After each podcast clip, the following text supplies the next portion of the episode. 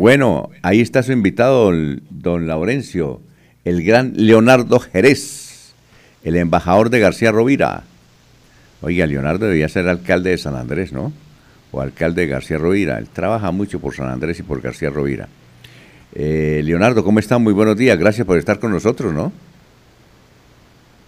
Hola, don Alfonso, cordial saludo para, para usted, para Laurencio y pues para todo el equipo de, trabajo. saludo cordial al doctor Julio Enrique, que también creo que nos escucha en este momento.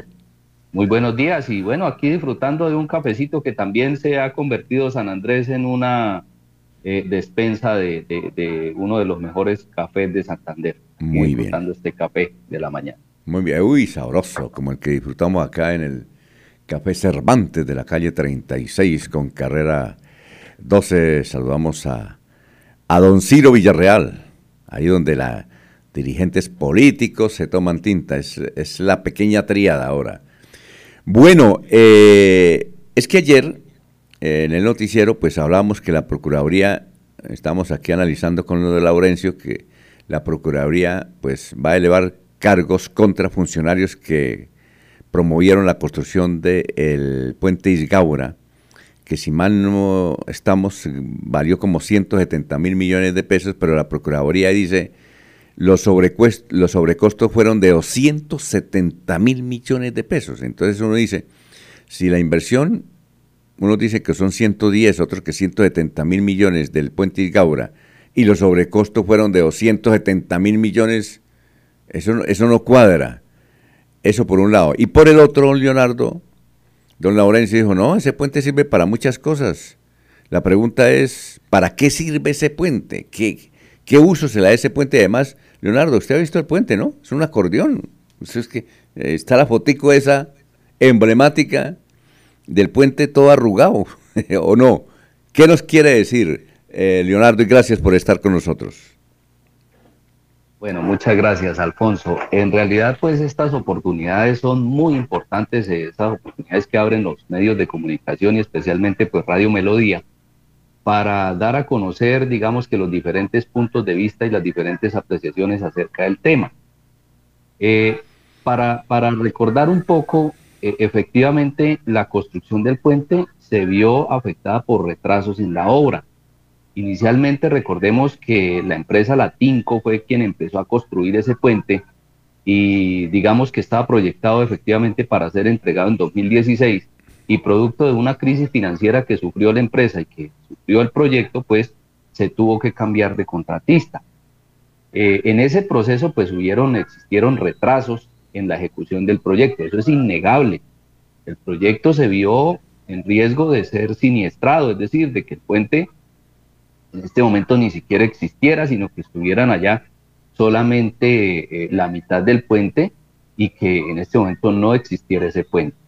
Pero pues digamos que se hicieron las gestiones eh, a través del Fondo de Adaptación y del Ministerio de Hacienda de los representantes legales de esas dos entidades y de esos de la época y pues se pudo eh, digamos que normalizar la ejecución del proyecto cambiando el contratista que cambió de ser Latinco a SACIR, pero eso tuvo unos retrasos en el tiempo, tuvo unos retrasos en la obra. Recordemos que esos retrasos pues impactan directamente a los costos de los proyectos. Esos proyectos que se están ejecutando en el tiempo pues eh, las cantidades y los costos pues cambian sus valores, eh, las circunstancias no son iguales y pues obviamente que vamos eh, avanzando hacia, hacia los sobrecostos efectivamente. Sin embargo, el puente se ejecutó y, en el proyecto inicial pues estaba, eh, que es una de las, una de las razones sensibles de, la crítica a este proyecto que hemos venido haciendo durante el tiempo, pero que pues no queremos eh, hacer críticas subjetivas, sino ser objetivos. Y una de las críticas importantes a este proyecto es que dentro del proyecto inicial estaba contemplado la construcción de tres puentes. Uno en el punto eh, conocido como Pangote, el otro en el puente Isgaura, donde está construido hoy el puente, y el otro en el sector de la judía. Esos tres puentes eran inicialmente concebidos en el proyecto. Sin embargo, por los costos que se generaron adicionales, se decidió invertir esos recursos en la ejecución únicamente del puente Isgaura, que era la obra de mayor valor en ese momento. Ahí viene ya el primer, el primer suceso, digamos, de descontento con la comunidad y de retrasos en las obras de, lo que es el proyecto total, que es la pavimentación de la vía Curos. ¿Por qué? Porque esos recursos que se invirtieron en ese puente pasaron a sumarse a esos costos iniciales que se, con los que se había concebido la ejecución de ese puente. Ese puente se había, el puente Isgaura se había concebido para hacer una inversión de 90 mil millones de pesos y se le tuvieron que sumar cerca de 40 mil millones de pesos más, casi subiendo a 130 mil millones de pesos, pero desfinanciando los otros dos puentes que eran para mitigar, que, que se debían construir para mitigar esos otros dos puntos críticos. En eso se cifra una demanda que se le interpuso a SACIR y que un tribunal de arbitramiento en términos generales le dijo, no, señores SACIR, ustedes tienen la razón y aparte de eso tenemos que pagarles 10 mil millones de pesos más a ustedes por daños y perjuicios. Vamos a ponerlos en ese contexto para que la audiencia nos, entienda. Entonces, ese es el desazón que han tenido varios líderes políticos y la comunidad en decir, oiga, nos prometieron tres puentes, nos construyeron uno y además tenemos que pagarle adicionalmente 10 mil millones de pesos más a la empresa que nos hizo el favor de dejarnos sin los tres puentes. Esa es una de las preguntas que se ha venido generando en el ambiente. Eso para hacer un contexto del, tema de, de, los costos, un contexto muy general del tema de los costos. ¿Qué sucede con la Procuraduría? La Procuraduría pues abre sus investigaciones, tiene sus conceptos y parte de esa ambientación de esas, de esas eh, aseveraciones tiene que ver pues con las informaciones que se han venido repitiendo a través de medios de comunicación y a través de, de, lo que se ha venido evidenciando durante el transcurso del tiempo. Sí. A ver, don Jorge, ¿tiene es lo que, lo, que, lo, que la, lo que la Procuraduría en este momento tiene señalando a exdirectores del Fondo de Adaptación Vial frente a posibles irregularidades en el, en el manejo procedimental de la ejecución de ese proyecto. Y en eso tenemos que ser enfáticos, don Alfonso y oyentes, si existen responsabilidades disciplinarias de esos actores, pues que sea la Procuraduría quien lo señale, quien lo indique, quien lo evidencie y que se corrijan estos temas. Pero a mm. donde yo voy es a lo siguiente, y, es, y es a mi juicio, esos acompañamientos y esas veedurías y esos temas deberían hacerse durante la ejecución de los proyectos y no después, cuando ya, digamos, con el ojo afuera, ya casi que no hay Santa Lucía que valga y tenemos casos como el de los 70 mil millones, tenemos casos como el hecho de que en el país muy conocidos, de que el señor Emilio Tapia, pues viniendo del carrusel de la contratación de Bogotá, apareció en el tema de los 70 mil millones de pesos, y encima de eso también aparece ahora siendo relacionado con, con escándalos de corrupción, de corrupción en, en, Encali.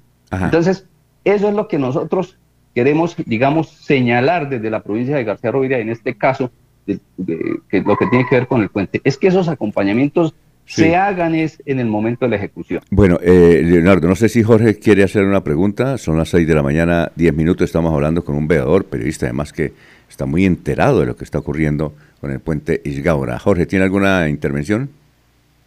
Mm, sí, con los buenos días para Osber, Leonardo Jerez, don Alfonso.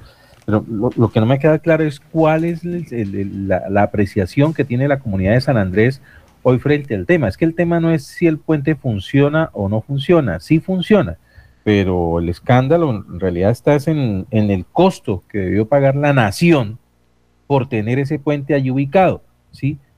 Primero, la inconveniencia, porque hubo reclamaciones en su momento y a tiempo, de que lo que más necesitaba la, la, provincia, y en este caso el mismo San Andrés, no era la ubicación del puente, sino la pavimentación o la habilitación de, un carreteable que les permitiera comunicarse con, con dignidad y de manera efectiva entre Málaga y Bucaramanga. ¿sí? Es, es, ¿Cuál es la, la, verdad, el verdadero sentimiento que hay entre la comunidad de San Andrés al tener este puente allí y una inversión que nos ha costado un ojo de la cara, no a los sanandresanos, no a García Rovira, no a los santanderianos, a todo el país? Sí, sí, señor. Mire, eh, ¿cuál, ¿cuál es la percepción que se tiene frente a ese tema? Efectivamente, para ser preciso, obviamente la que tenemos todos en el país, que obviamente que no podemos estar botando la plata de los recursos públicos en obras que van a tener sobrecostos. Eso, eso es lo que nosotros estamos cansados y, todo el país está cansado de eso y se hacen esfuerzos eh, a través de medios de comunicación en un lado, en el otro, para tratar de evitar todo ese tipo de situaciones. Por eso insisto yo en ese tema, eh, que es que esas veedurías deberían hacerse durante la ejecución de los proyectos, pero resulta que los entes de control al momento de la ejecución de los proyectos se marginan por múltiples, por múltiples razones, porque no es competencia, porque, en fin, múltiples razones que ellos esgrimen para evitar inmiscuirse y evitar el riesgo de ser salpicados también en unos posibles actos de corrupción que puedan llegar a sucederse en el futuro en la ejecución de esos proyectos. Entonces ellos llegan es después a revisar qué fue lo que se hizo mal y entonces quedamos es a merced de una, digamos, de un tinte político que se tenga que generar en torno a ese tema, en torno a ese tema. Entonces, eso es lo que queremos evitar, porque es que esos tintes políticos lo que generan es perjuicios a quienes, a la misma comunidad. Obviamente la comunidad de García Rovira, obviamente la comunidad santanderiana, pues dice, oiga, pero venga, si el puente costaba 90 mil millones de pesos adicionalmente, ¿por qué ahora cuesta, por qué costó 130 mil? Y ahora la Procuraduría está diciendo que se incurrieron en costos de 270 mil millones de pesos. Ese impacto es un impacto muy negativo para la comunidad. Obviamente la gente dice, bueno, venga, se están entregando la plata, se está invirtiendo mal la plata, mal los recursos públicos, ¿cierto? Pero para ser justos y honestos y objetivos, pues eso también genera de pronto una desazón hasta en, hasta en la misma provincia, quien con gran cariño ha visto la necesidad y ha visto que se han venido avanzando en las obras que se vienen realizando de la pavimentación de la vía Curos Málaga. Sí, Obviamente, hoy por hoy tenemos dos dificultades muy grandes. La vía tiene dos dificultades muy, muy grandes y tienen que ver con qué? Con esos dos puentes que no se hicieron por invertirle la plata al puente Isgau. Mire, oiga, Leonardo. También lo siguiente, sí, Leonardo. lo siguiente, don Alfonso, para terminar. Si ese puente no existiera hoy, la banca de la vía antigua hace mes y medio se perdió, es decir, se cayó efectivamente donde está el puente Isgaura, ¿cierto? Si ese puente no existiera, la vía entre Curos y Málaga en este momento sería intransitable y tocaría ir a dar la vuelta por Pamplona, incrementando en tres horas de viaje lo que se hace de Málaga a Bucaramanga. Más o menos por ahí vamos y ya digamos que, paso ahorita, después de, que me lo permitan posterior, a, responderle la, siguiente pregunta de lo que usted me decía que para qué sirve el puente, don Ah, bueno, listo, perfecto. Mire, aquí es que hay varios oyentes. Uno, Víctor Cáceres, soy ingeniero, soy de García Rovira. Les aseguro que en menos de 10 años ese puente se cae. Pilas. Yo les aseguro, yo, yo, yo sé, me dice el señor Víctor Cáceres, le digo que sacamos al aire dice que no, no me quiero meter en líos. Otro oyente dice, Evidentemente es la única entrada y salida. Claro que les toca usarlo. Le cuento una infidencia. Yo pasé en moto por ese puente, pero se siente. imagínense, una motico, se siente que se mueve cuando pasan carros. Oiga, pilas, Leonardo, pilas cuando vaya a pasar por ese puente. Aquí el ingeniero Víctor Cáceres nos dice que ese puente se cae en menos de 10 años. Y, usted pasa cada rato pilas, ¿o yo? Bueno, eso es muy importante y es muy importante, son muy importantes esas opiniones de los ingenieros y sobre todo son muy importantes que las demuestren con sustento técnico, es decir, con cifras. Y esas opiniones son muy importantes no solamente aquí en los medios de comunicación, sino en las discusiones técnicas.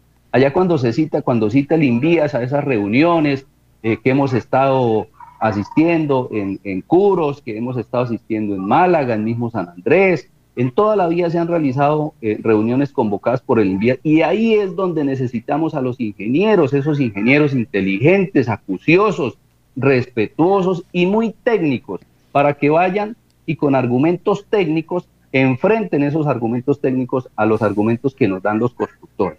Es muy importante que asista la comunidad, sobre todo los ingenieros, a esas reuniones, porque si, si nos quedamos solamente, eh, digamos que haciendo comentarios, pues no ayudamos. La intención es hacer una veeduría técnica, una veeduría seria, para evitar efectivamente que nos entreguen argumentos que no son, argumentos técnicos que no son, y eh, digamos que, las cosas avancen por donde no deben avanzar. ¿Para qué sirve, eh, Leonardo? Invitar. Sí, Leonardo, ¿para qué sirve ese puente? Además de que es la única salida, como dice el señor de la moto, pero ¿para qué, para qué sirve? Eh, mire, Didier Tavera, usted yo creo que tiene las declaraciones. Aquí una vez en una entrevista Didier Tavera dijo, ese puente está muy bonito, pero está uniendo dos trochas. Excelente concepto. Pues resulta, don Alfonso, que ya no une dos trochas. Ya si usted va, llega a San Andrés, ya se encuentra con que eh, la vía entre el casco urbano del municipio de San Andrés y el puente Isgaura está totalmente pavimentada. La vía del puente Isgaura hasta el municipio de Huaca está totalmente pavimentada y viene avanzando de Huaca hacia Curos la pavimentación de otros 10 kilómetros. Entonces, la pavimentación continúa. Y hacia la parte de allá, es decir, hacia la parte de Málaga, pues restan 18 kilómetros en ser pavimentados para que quede totalmente pavimentada la vía entre Málaga y el puente Isgaura. ¿Para qué sirve el puente Isgaura? Para comunicar a 10 municipios de García Rovira, cerca de 80 mil habitantes que hoy transitan por encima de ese puente cerca de 80 mil habitantes que debo decirle, don Alfonso, y, a la audiencia y a los señores periodistas, que ya va a cumplir el próximo 24 de enero, cumple tres años en operación continua ese puente, donde pasan vehículos, donde pasan buses, donde pasa el transporte, alimentos, estudiantes, empleados, en fin, todo el mundo de García Rovira se moviliza a través de ese puente. Y sigue avanzando la pavimentación de la vía que nosotros esperaríamos que el gobierno nacional atienda esa pavimentación de la vía, ese compromiso que hay del gobierno nacional a través de mecanismos jurídicos legales que se establecieron por parte de la comunidad y atienda ese compromiso no solamente en la pavimentación de la vía, sino en el mejoramiento, en el mantenimiento de, esa, de ese corredor vial. Ese es el compromiso que seguimos insistiendo. Y además hay que tener en cuenta que en el tiempo, y eso pues se, se maneja en materia de, de ejecución de proyectos, los proyectos se ejecutan sobre una base financiera y esa base financiera, en la medida en que se vaya demorando en el tiempo la ejecución de ese proyecto, pues va perdiendo su capacidad y su valor financiero que, se, que se generó, que se originó desde el principio. Entonces, en eso nosotros hemos sido muy insistentes en las reuniones a las que hemos asistido. Oiga, señores contratistas, en la medida que ustedes ejecuten pronto ese proyecto, pueden pedir más recursos al gobierno nacional para que se continúe haciendo el proyecto. Recursos que ya están asegurados, debo aclararle, ¿no, Alfonso?